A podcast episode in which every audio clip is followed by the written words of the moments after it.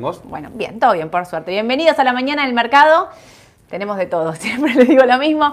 Pasó de todo ayer, está pasando de todo hoy. Hoy en los mercados de Estados Unidos están al rojo vivo. Les voy a estar contando el por qué este motivo está bajando todo. Ayer el mercado de Argentina celebró la licitación, Sí, eh, que fue muy buena. Ahora les voy a estar contando un poquito de eso. Tuvimos todo para arriba, pero algunos detalles de color les voy a estar contando, que no, no todo lo que brillaba era oro, así que vamos a estar contándoles un poquito también qué fue lo que pasó con la licitación de Martín Guzmán el martes, cuál fue el resultado, qué es lo, lo que nos espera de acá en adelante y vamos a estar analizando eh, los tres índices que nos habían quedado el otro día, los tres índices principales de Estados Unidos y alguien había pedido Apple. Apple. Listo, lo sumamos también. Lo sumamos. Perfecto. Bueno, eh, si más o menos les parece, voy a arrancar porque tenemos poquito tiempo hoy. Vamos a estar medio corriendo. Miren, la mañana del mercado arranca con Argentina. Lo más importante, Banco Central. Ayer, viste, eh, por las medidas estas que puso de restricción a las eh, importaciones, el Banco Central ayer compró 580 millones de dólares. Es la tercera co- eh, la compra más grande Sí. desde el 2016. Del no la 2016. tercera, no. Sí, Ujú. Tres compras hizo así, de esta dimensión. Así. Creo que hizo una en el 2017, una en el 2018 y esta vez es la primera vez que el Banco Central puede comprar esta cantidad de dólares en el mercado. Bueno, parecería ser entonces que, viste que siempre decís, bueno, el Banco Central tomó una medida, enseguida estamos todos pensando, ¿sirvió o no sirvió? Sí. Esta vez parecería que sirvió porque, digamos, lo importante en este contexto es engrosar las reservas que tenemos que tener. Esto Sí. también le da confianza a todo lo que es mercado de capitales por pago de bonos y demás. Bueno, parecería ser que esta noticia, eh, si bien el mercado la había tomado de forma negativa, porque recordemos que los dólares contado con liquidación, MEP y demás habían empezado a subir muy fuerte, el Banco Central ayer cumplió con su objetivo y compró esta cantidad de dólares que, Sí. nada, la última vez, una vez me acuerdo, estaba haciendo acá a la mañana y dije, el Banco Central compró dólares, 10 millones había comprado. O sea, ahí se dan cuenta que era realmente nada. Ayer compró estos 580, que es un muy buen número. Así que eh, bien por, por el Banco Central que logró esta compra. Bien por la licitación de Martín Guzmán, porque todo tiene que ver en realidad con eso. El 28 al final se licitaron esos 244 mil millones de pesos. Lo que pasó es que recibieron ofertas por demás. Sí. Increíblemente. Eh, cuando todo el mundo desconfiaba de los privados de si iban a apostar a la curva en pesos y demás, bueno, logró el objetivo. Es más, tuvo ofertas por demás. O sea, quiere decir que había, creo que llegó a, a licitar 263. O sea, hasta se pasó incluso un poquito del monto que tenía pactado. Eh, las tasas obviamente eran bastante altas. Eso el mercado, digamos, bueno, a ver, Creo que también jugó un poco el tema de lo que pasó la- el día anterior con el TX24, ¿no? Que estaba subiendo, eh, que lo pusieron ahí con ese precio 10% arriba, con una TIR más o menos acomodada para que salga bien la licitación. Pero bueno, finalmente lo importante entonces ahora es que no hay grandes vencimientos, si bien julio y agosto son vencimientos importantes, no son estos mega vencimientos. Pasamos ahora sí como el mes clave, septiembre, si todo iría bien, Sí, ahí vamos a tener otra licitación, pero bueno, también hay que ver, porque quizás empieza a hacer estas licitaciones anticipadas, empieza a moverse de esta manera para lograr y volver a tener la confianza del mercado.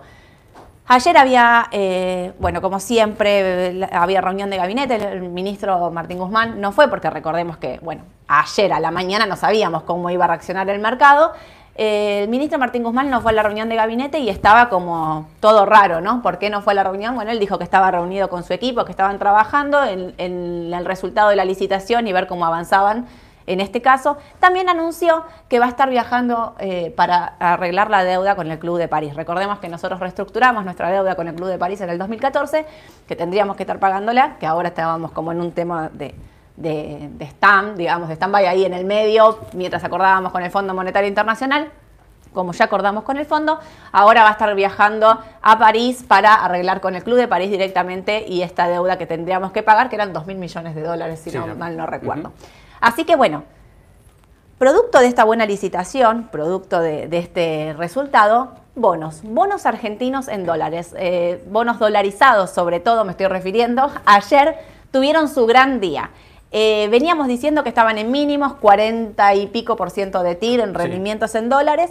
Eh, habían cortado, a ver, el AL30 había cortado la- el precio que todos teníamos en la cabeza, como cortó los 20 dólares, más de uno se agarró la cabeza, ¿a dónde vamos a parar ahora? Bueno, ayer miren lo que pasó, les voy a mostrar esto.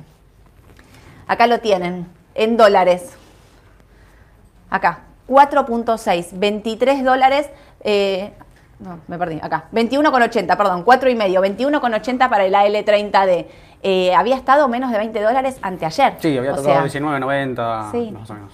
Un rebote impresionante. Una cantidad de operaciones, un volumen terrible. Porque miren también lo que pasó en pesos. También subió un 6% en pesos. ¿Qué fue lo que pasó subiendo en pesos y subiendo en dólares?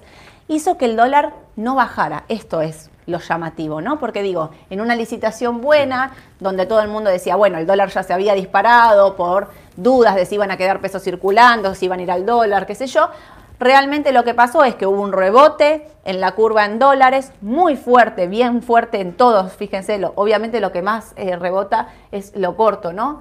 Eh, AL30 y GD30, que son como los dos eh, pilares, digamos, de, de los bonos que todo el mundo está mirando.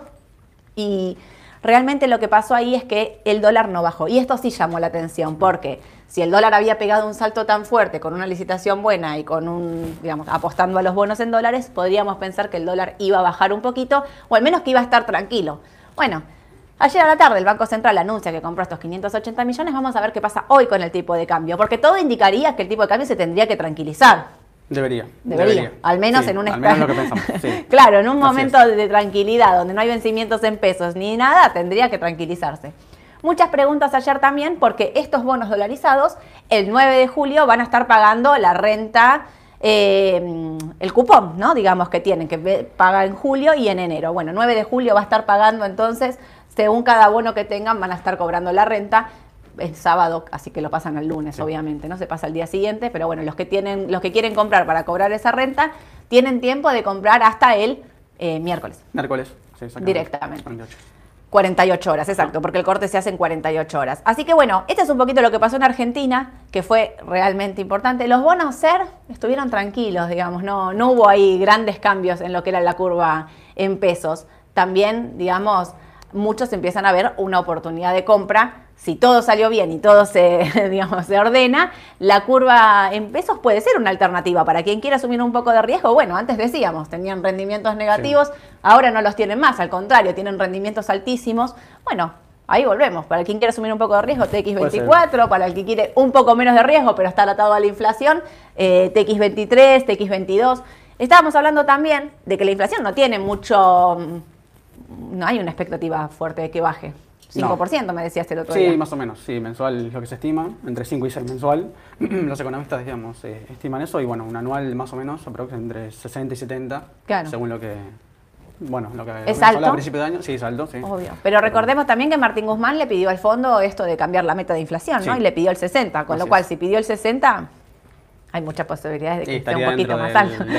Porque siempre le pide y siempre es un poquito más, ¿no? Y, se pasa ahí. Sí. Bueno, veremos, quizás lo puede corregir, pero eh, lo que sí es importante, a ver, el tema de ah, no hay gasoil en este momento en Argentina, estamos con ahí con algunos problemitas de, gasoil en el país entero. A todo esto, el campo anunció un paro general para el 13 de julio. Va a estar haciendo un paro de las actividades con corte en rutas y demás. Esto tiene que ver con la falta de gasoil que hay se tienen que ir los dólares, por eso el Banco Central está comprando tantos dólares para, eh, porque estamos importando gas, ¿no? Porque realmente no, estaría alcanzando. Pero el petróleo en el mundo entero no está subiendo, o sea, no, lo que vengo diciendo desde otras veces, viene, no viene bajando fuerte, pero tampoco está haciendo, sigue haciendo máximos, y los alimentos tampoco están haciendo máximos, con lo cual eso podría ayudar un poco apenas, muy poquito. Quiero ser optimista, no, quiero ser tan negativa hoy, ¿no? Eh, riesgo país, ayer que estábamos en máximos, habíamos superado los 2.400 puntos, ayer bajó a penitas. ¿Por qué bajó a penitas? Por este rebote de bonos que tuvimos, ¿no? Cuando suben las paridades de bonos en dólares, lo que pasa es que el riesgo país baja un poquito. Y el dólar, como les estaba diciendo, subió apenas un 0,5, pero nada, estuvo muy tranquilo realmente. Con los dos bonos en pesos y en dólares subiendo en simultáneo, no hubo un gran cambio en el dólar. Sí llama la atención, yo la verdad pensé que con ese resultado podía bajar un poquito más. Veremos qué pasa hoy. ¿Vos pensabas que iba a bajar?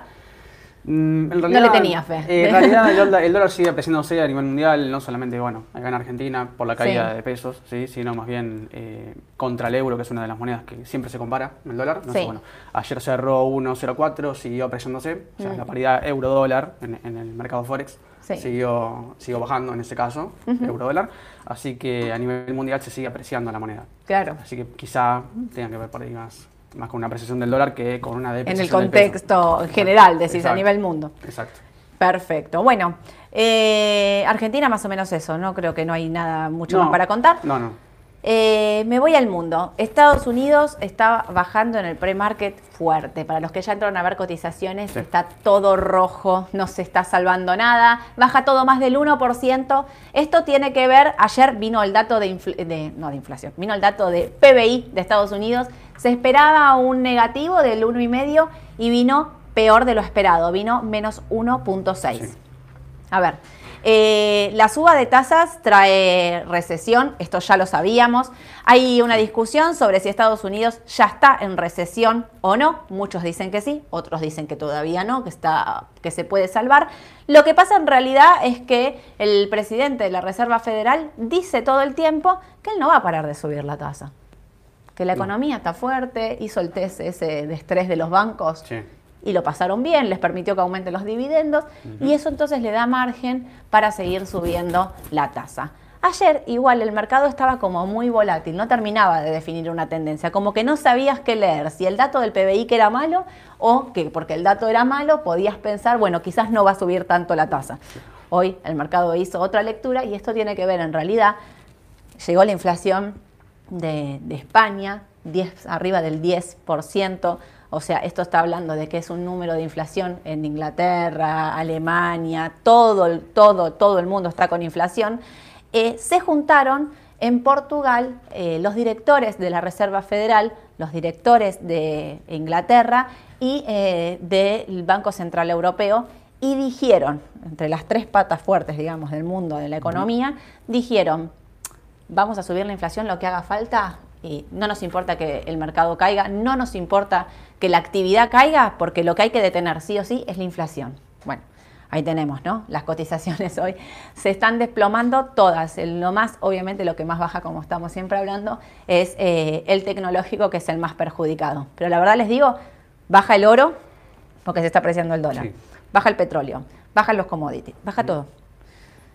Acompaño esa baja y eh, están bajando las criptomonedas también. Están bajando las criptomonedas porque hay un fondo muy grande, creo que es uno de los fondos más importantes que maneja criptomonedas, eh, que entró en, entró en default, se dice.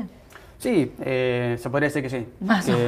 no sé si se dice en el mercado de las criptomonedas. Si no se dice así, no me maten. Creo que se dice así. Sí, en realidad como eh, no es una asociación de pagos, sino más bien, digamos, como una especie de, no, de no rescatar, digamos, no, dejar de rescatar a las, los fondos que tienen. Exactamente. En realidad lo que pasó con este fondo es que estaba tenía mucha, ¿se acuerdan de esta moneda Terra, Luna? Y ya desde ahí empezó a estar en problemas, empieza a estar complicado, arrastra esto, bueno, ahora finalmente cae. Eh, el Bitcoin estaba casi volviendo a mínimos, o sea, cortó los 20 mil dólares, no sé si llegó a mínimos, porque creo que los mínimos son 17 mil y estaba 19 mil y pico antes de que arranquemos acá. Y Ethereum todavía no había cortado los mil, pero también estaba cayendo, con lo cual, eh, como decimos siempre, ¿no? El tema de la confianza en este mercado, que creo que pasó todo por esa vez que se cayó esta cripto luna. Luna, y Terra. En aquel momento. En aquel momento, digamos, fue lo que hizo que eh, se perdiera la confianza en, en, esta, en estas criptomonedas. Bueno, eh, recuerdan que al principio eran, bueno, son monedas antiinflacionarias, son monedas de resguardo, todo esto se decía, bueno, parecería que no. Y acá estamos. Eh, muchos piensan que es oportunidad de compra. La verdad es que para mí es riesgoso, es riesgoso. Muy riesgoso. Siempre es recontra riesgoso. Siempre es recontra volátil. Comprar en estos precios es difícil. Sí, en este contexto más aún. Muy difícil. Porque aparte también está acompañando las caídas de, Estados Unidos. Viste que antes siempre cuando bajaba el SPY, subían las criptomonedas. Y ya hace un tiempo que baja el SPY, baja las criptomonedas, no, nada se detiene. Pero bueno, vos me trajiste los índices para contarme. Vemos los índices, sí, habíamos quedado... Hoy es un día clave, mira, te vino bárbaro la baja, porque me vas a poder decir, ¿qué hago? ¿Vendo? ¿Compro? ¿Qué hacemos con las posiciones en Estados Unidos? ¿Qué hacemos con las posiciones en Estados Unidos? Bueno, a ver. ¿Cuál es este que no veo de acá? Eh, este es el Dow Jones. El Dow. El Dow, de las 30 del Dow Jones, el histórico. Sí. Eh, nosotros habíamos dicho hace unas semanas que, la tendencia, bueno, claramente es bajista, sí, que se esperaban, se esperaban mínimos aún más, eh, más abajo, claramente mínimos descendentes. Eh, habíamos calculado más o menos 28.000 puntos como para un nivel que aún tiene todavía para bajar y bastante. Eh, de hecho, bueno, el retroceso que fue, que fue en tu momento, bueno, ya digamos, terminó, terminó el rebote de Estados Unidos, terminó, que fue en esas ruedas, esas 3-4 ruedas de donde, donde Estados Unidos subía. Eh, lo esperamos más o menos en 28.200 puntos, 28.000 puntos, a priori.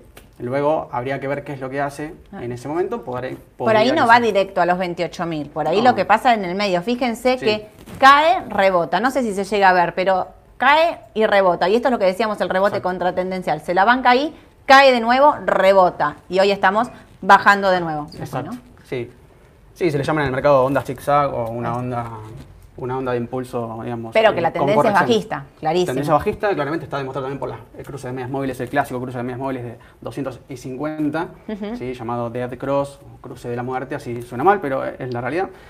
Sí, se conoce así. Se conoce así como en el Una tendencia bajista fuerte, cuando la media de 50 corta, corta hacia abajo la de 200. Hacia abajo la de 200. Exactamente.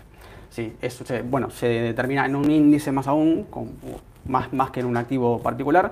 Eh, se pronostica una tendencia bajista de mediano a largo plazo. Bajista. Sí, sí, bajista completamente, así que Perfecto. Eh, Estados Unidos va a seguir corrigiendo, sí, el Dow Jones. Los índices están todos iguales más o menos, no, no hay mucha ¿Este cuál es el que sigue? Eh, este es el Standard Poor's. El Standard Poor's. El, sí. el Dow es el que menos bajó de los tres. El Dow es el que menos bajó de los tres, sí, es el, por ahí el menos volátil de los tres. Eh, y porque el SPY tiene mucho tecnológico. Tiene mucho tecnológico y bueno, también lo pasa lo mismo con el Nasdaq, ¿sí? el, hmm. NDX, que sigue esa misma, esa misma tendencia. Bueno, todos bajistas, pero claramente el impulso es distinto. En este caso, que es el Standard Poor's, bueno, lo esperamos en 3.500 puntos, habíamos dicho. Yo creo que aún tiene más para bajar. Veremos también cómo se desarrolla la economía en Estados Unidos en estos, en estos meses, así que eh, tiene todavía margen para, para Ahí en 3.500 tendríamos que ver qué pasa. Habría que ver qué pasa porque a priori es, sería, si uno analiza por Fibonacci o análisis de tendencia digamos, de ondas de Elliot, en teoría la segunda, eh, la tercera onda, perdón, terminaría en 3.500 puntos. Sería la onda de impulso bajista más, grave, sí, más fuerte, más grave. Que es la tercera, siempre. Siempre la tercera, que es la mayor de, la, de las cinco, digamos, del impulso total. Así que bueno. ¿Y el otro eh, es el que más bajó? Y el Nasdaq, que es el más volátil. ¿Por qué no veo de acá por la luz? Este es el Nasdaq. Ahí está, el Nasdaq. Eh, lo mismo, tendencia bajista claramente eh, confirmada. Sí. Y con la primera, la primera onda de impulso, el retroceso que bueno, llegó hasta, hasta los 15.200 puntos. Y bueno, se esperaría que llegue a 9.500 más o menos. Sería un, en puntos, hablo del índice completo. Sí.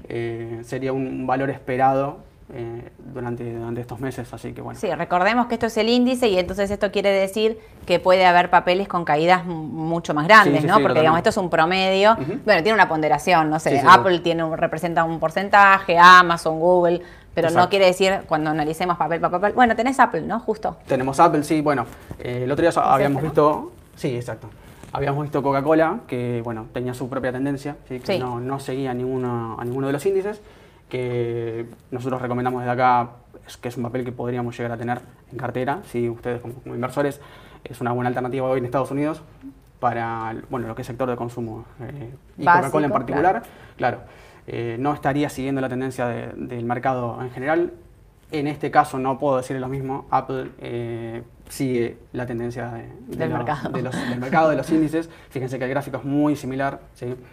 Eh, todo lo tecnológico igual de todas maneras está eh, de la misma manera, sí. Así que el gráfico es muy similar. Básicamente lo que yo les traje acá es también un análisis por FIBO, ¿sí? donde también esperaríamos a Apple eh, bastante más abajo. Habría que ver, bueno, porque el retroceso fue bastante menor, fue solamente de un 38% después de la baja que tuvo, del impulso de la primera onda. Pero bueno, el cruce de la muerte acá lo tiene como hace poco, no hace tanto con respecto a los índices. Los índices lo hicieron antes, este lo hace después. Exactamente. Bueno, acá lo que nosotros esperamos, yo lo que marqué fue soportes y resistencias futuras posibles, sí, posibles, acuérdense que es un análisis nada más. Eh, y esperaríamos más o menos el, próximo soporte en 133,70 dólares. Perfecto. Eh, Sí, yo acá veo que tenés 133, Sí. 128, 122 y Exacto, 114. En exacto. 114 estamos todos infartados, creo. no quedó nadie vivo en 114, 114 pero digo, con soporte coincide anterior. con el soporte de allá, que- eh, que es un valor importante y este también. ¿Y ahí de qué año es esto? ¿Tenés más o menos? Eh, Esto es de este año igual. Esto es de este año, sí, sí. Esto, fue perfecto. antes, esto fue en noviembre cuando empezó la baja de todo el mercado. Sí. Eh, Sí, un año para atrás, digamos, no este año, un año para atrás. Exactamente. Perfecto. Y bueno, básicamente los TRG, bueno, MACD para que vean que opera en terreno negativo, ¿sí? cuando MACD opera en terreno negativo en una tendencia, la tendencia continúa en ese, en esa, en ese bajista, digamos, ¿no? Claro. En este caso. Sí, sí, sí. Eh, Lo que estamos diciendo entonces es no tener Apple de mediano a largo plazo, No. pero tiene rebotes muy fuertes. Pueden utilizar O sea, rebotes, para sí. rebote de corto plazo, para compras, eh, como les decimos siempre, sigan el análisis técnico, Sí. compran y rebota, salen, le hacen un porcentaje, cada uno pondrá su número, un Sí. 5, un 10, un 8, lo que sea, apliquen el stop y salgan porque la tendencia a largo plazo es bajista. bajista. Sin dudas. Eh, lo que conviene utilizar en este caso, obviamente, son osciladores, ¿sí? Cuando el activo está sobrecomprado, vendan. Cuando el activo está eh, sobrevendido, compren, ¿sí? Exacto. Eh, Sí, los estocásticos serían por debajo de 20, los que están mirando estocásticos. En nuestra página, en la parte de indicadores, tienen ahí al costadito una, una columna que dice estocásticos para los que quieren mirar. Eh, y si está por debajo de 20, ahí ap- les va a aparecer un número, no, les- no me voy a poner a explicarles en detalle, pero les va a aparecer un número. Si ese número está por debajo de 20, Sí. quiere decir que está sobrevendido. Sobrevendido. Y si ese número está por, eh, por eh, de encima 80. de 80, Ujú. está sobrecomprado. Eso es como para bien el corto plazo, ¿no? Para ver cuándo da entrada o no. No siempre se respeta rajatabla, pero digo, pueden mirar No, también pero eso. Sí, sí, eh, la verdad es que es un buen indicador como para mirar. También el- tienen el Williams rango de precio. Pueden usar el RSI, es más lento, eh, la Sí. reacción es más lenta, así que en hacer movimientos cortos, por ahí convendría usar este tipo de indicadores. Yo lo que les traje acá justamente es la estocástica para mostrarles que está en zona neutral. ¿sí? Mm. En este caso no pueden tomar ninguna decisión a corto plazo porque en realidad cualquier cruce. eh, Claro. en- en- bueno, pero este lo hiciste el cierre de ayer. Y hoy está bajando. Sí, Así que por ahí podríamos pensar que Sí. confirmó que no está más neutro, digamos, Exacto. y que confirma la tendencia bajita y habría que ver hasta dónde llega. Yo me inclinaría por 133.70, es un buen Valor precio para, sí, para que lo tengan en cuenta, para que el activo por ahí haga rebote de corto plazo y bueno, después, bueno, 128, 122, como dijo Solia, tienen, digamos, eh, esos próximos soportes posibles. ¿sí? Tengan en cuenta siempre que el análisis técnico es eh, un análisis más de posibilidades. Que, Sí, que- obvio, obvio. Que en el medio hay un montón de noticias, que en el medio habla un Tal presidente cual. de una reserva federal, eh, salen datos económicos y demás, y que el mercado, como bien venimos diciendo, está con una volatilidad altísima. Y bueno, digamos, esto es un análisis que puedes hacer, lo fundamental, digamos, tenés de todo, ¿no? Sí, seguro. También tenés el mercado, muchas cosas, digamos, hay una guerra, hay un hay COVID, eh, De todo un poco. Hay un, hay un mix de, de noticias, digamos, que está haciendo que nosotros nos estamos basando en el análisis técnico como para ser bastante precisos y concretos en lo que nosotros creemos que puede pasar, que después, como sabemos, puede o no pasar, ¿no? Sí. Pero bueno, eh, te hago unas preguntas, a ver qué, qué opinas. ¿Cómo ven el mercado de bonos en dólares? Mercado argentino de bonos en dólares. Sí. A ver, las paridades en mínimo, dijimos cuando estaban en 30%, sí, la TIR eh, andaba más o menos en ese valor, sí, 30, Sí. 30 de TIR. Eh, los rendimientos ahora están por arriba del 40 en algunos casos y las paridades llegaron a bajar los 20. O Sí, sea que- están en mínimos. Sí, ¿Quién tiene? Sí, mínimos, en este mínimos, momento están en mínimos, o sea, claro, históricos. Exactamente, cuando, lo- cuando los bonos salieron bueno, del canje y, y empezaron a cotizar en 52 de paridad, Sí. eh, bueno, la paridad claramente se clavó en 30 Sí. y no, no había bajado, pensamos que era un piso, bueno, en este caso el mínimo es 20, ¿sí? Sí. 20 de paridad, no sabemos si por ahí eh, mantiene un tiempo en, esta, en estos valores. Yo Eh, creo igual que el que para el para el mediano largo plazo, el que quiera hacer una inversión de riesgo, yo Ah, algo sí. de mi cartera pondría en Sí, estos sí, bonos, ¿eh? Pondría en bonos, me preguntan también por Galicia, cómo ven eh, Galicia, eh, Galicia mediano largo plazo. Yo las veo en dólares y pienso que de mediano largo plazo, barato, va a estar o sea, si no la estoy mirando, o sea, yo si quiero tomar una posición de riesgo a mediano o largo plazo, compraría algo de Argentina. Sí. Pero también compraría de Argentina porque tiene rebotes muy fuertes y se está moviendo, digamos, con un riesgo muy importante, con una volatilidad, también para entrar y salir. Pero digo, esto depende mucho del riesgo que quiera asumir Claro. cada uno. Exacto. Si yo tuviese bonos, que esta pregunta nos la hacen un montón. Bueno, entré al canje, me mataron, los compré en 50 dólares y ahora están 20. Así como pienso que yo compraría en estos precios, yo no vendería en estos precios, porque me parece que tenés más para digo, si ya los esperaste hasta acá, no, seguro, aparte. Eh, a mí me parece que, no quiero decirte cerrar los ojos y olvídate, pero eh, a veces el mercado, a ver, eh, a veces no, el mercado se mueve por expectativa. Seguro. Argentina es un mercado muy chiquito. el año que viene nosotros tenemos elecciones, no es un dato menor. ¿Sí? que el año que viene haya elecciones, porque puede haber una continuidad de este gobierno, puede haber un cambio de gobierno, eh, no sabemos qué es lo que va a pasar. No sabemos si se va a presentar el mismo presidente, Alberto Fernández, si va a haber otro, otro candidato del partido, si viene Macri, si viene Patricia, si viene Horacio Larreta. No sabemos quién viene. Y entonces esto hace que uno piense el cómo va a empezar a leer el mercado cuando empiecen a llegar las encuestas. Sí. ¿No? Digamos, eh, hasta hace un par de semanas atrás era mi ley tiene no sé cuántos puntos, ahora nos vienen diciendo que viene cayendo un montón. Por eso esto está recién arrancando, el mercado se mueve por expectativa y fíjense si el mercado no se mueve por expectativa, que cuando eh, ganó Mauricio Macri, antes de tomar cualquier medida, el mercado ya había volado. Y eso era una expectativa de un cambio de, de visión, de negocios, de cómo iba a manejar el país. A mí lo que me parece hoy que pasa es que en ese momento, cuando se iba Cristina y venía Macri, como que el mercado estaba apostando a hay un cambio realmente fuerte.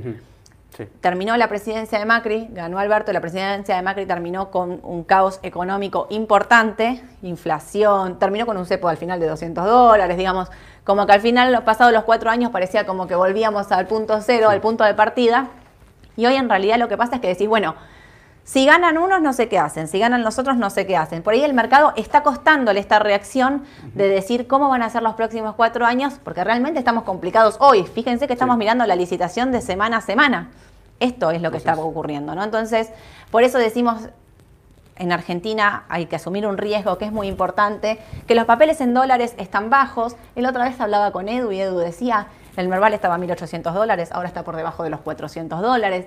Digo, oportunidades de compra probablemente hayan. Uno tiene que comprar en estos momentos, ¿no? Cuando el mercado está ahí abajo, cuando hay miedo, por decirlo de una manera. Pesimismo. pesimismo, eh, ¿no? Son los momentos para poder entrar, siempre obviamente asumiendo el riesgo que, que, es Argentina, sí, que uno conoce que es Argentina, pero bueno, la realidad es que los precios están, digamos, eh, eh, sí, precios de, default, precios, de, precios de default, sí, sí, obvio. Bastante, bastante accesibles. Exacto. Eh, ¿Qué pensamos del petróleo? Eh, si va a seguir a largo plazo. Yo no sé vos, yo tengo mis dudas. Dudo, sí, totalmente, dudo, sobre el tema del petróleo, porque no lo veo...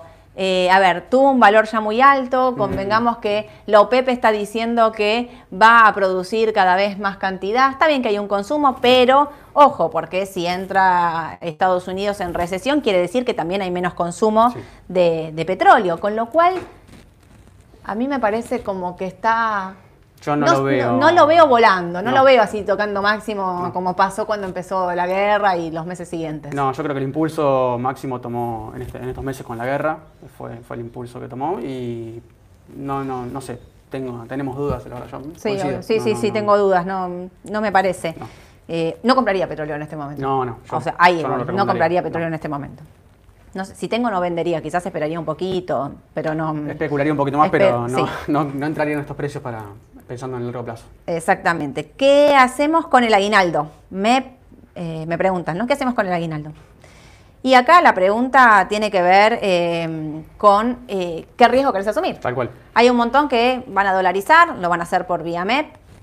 Yo digo, esperaría ver la jornada de hoy, porque para mí sigo, si el central compró dólares, si la licitación salió bien y qué sé yo, algo quizás tendría que bajar. lo cual también va a dar entrada, si baja un poquito, en lo que es SDR para quienes son conservadores, que dolarizan por ese medio. Eh, Está, está, muy volátil. Pero si Estados Unidos baja y el dólar baja también un poquito, eh, quizás da una mejor entrada en estos papeles como vos mencionabas, como Coca-Cola, por ejemplo, ¿no? Eh, que es un, mercado, digamos, de consumo básico y, ya todos sabemos que, lo venimos diciendo varias veces que es de resguardo en momentos donde, el mercado baja mucho. ¿Qué sector del Standard Poor's les parece interesante? Bueno, los sectores que tendríamos que tener y mirar, no solo del Standard Poor's, digo en general, no el tecnológico porque la suba de tasa le impacta, pero sí es lo que es eh, servicios públicos, salud, Eh, consumo. Consumo, consumo básico, no me acuerdo Consumo de dónde básico, salía. sí. Consumo, consumo básico, todo esto es lo que sería eh, defensivo en momentos donde el mercado baja Sí, sí. Y, y siguen subiendo la tasa. Bueno, más o menos fui contestando de todo. Mira, te piden Melis para la próxima, Mauro. Ya. Bueno. ya anotate. Un gusto. Bueno. Porque en Mercado Libre hay mucha volatilidad, ¿eh? Sí, sube baja. Ahí sí, el que la engancha con el rebote de la T, terrible. sí, Había sí. dicho los 6.40, después tocó un día, volvió a 800. Eh, está... Sí, yo tengo un análisis de Mercado Libre, así que se los traigo para la próxima. Así que bueno. lo- ¿Qué pensás de Mercado Libre? Ahora ya que estás, decímelo. Ahora te enganché, te enganché por ¿Los adelantado. dejo pensando? o- No, no, contestame, ¿qué pensás? No me dejes pensando. Mercado Libre tiene, tiene todavía, creo. ¿Para bajas, bajar? Sí, bajas importantes. eh, lo vemos. lo 550 era, ¿no? El valor más o que- menos, sí, más o menos podría llegar a, a 500 dólares. Mm. Eh, pero bueno, Hay que ver, lo hay que ver qué pasa. detalladamente en la En la próxima. sí. Dale, buenísimo. Eh, bueno, como les digo siempre, eh, para los que no nos pueden ver o demás, en un ratito ya eh, se va a estar subiendo este audio a Spotify en la mañana del mercado eh, o Raba Bursátil. Ahí nos pueden buscar como quieran. Les cuento que hoy a las 6 de la tarde vamos a estar disertando, voy a estar en realidad disertando, un orgullo para mí porque me, me invitaron a disertar en el Expo EFI, así que voy a estar muy contenta, voy a estar con José Da Pena, que es el, el moderador, y otros colegas también de primera línea, vamos a estar contándoles un poquito y charlando del mercado en general, bueno, un poco más de lo que hacemos todos los días. Los espero entonces hoy a las 6 de la tarde en el Expo EFI.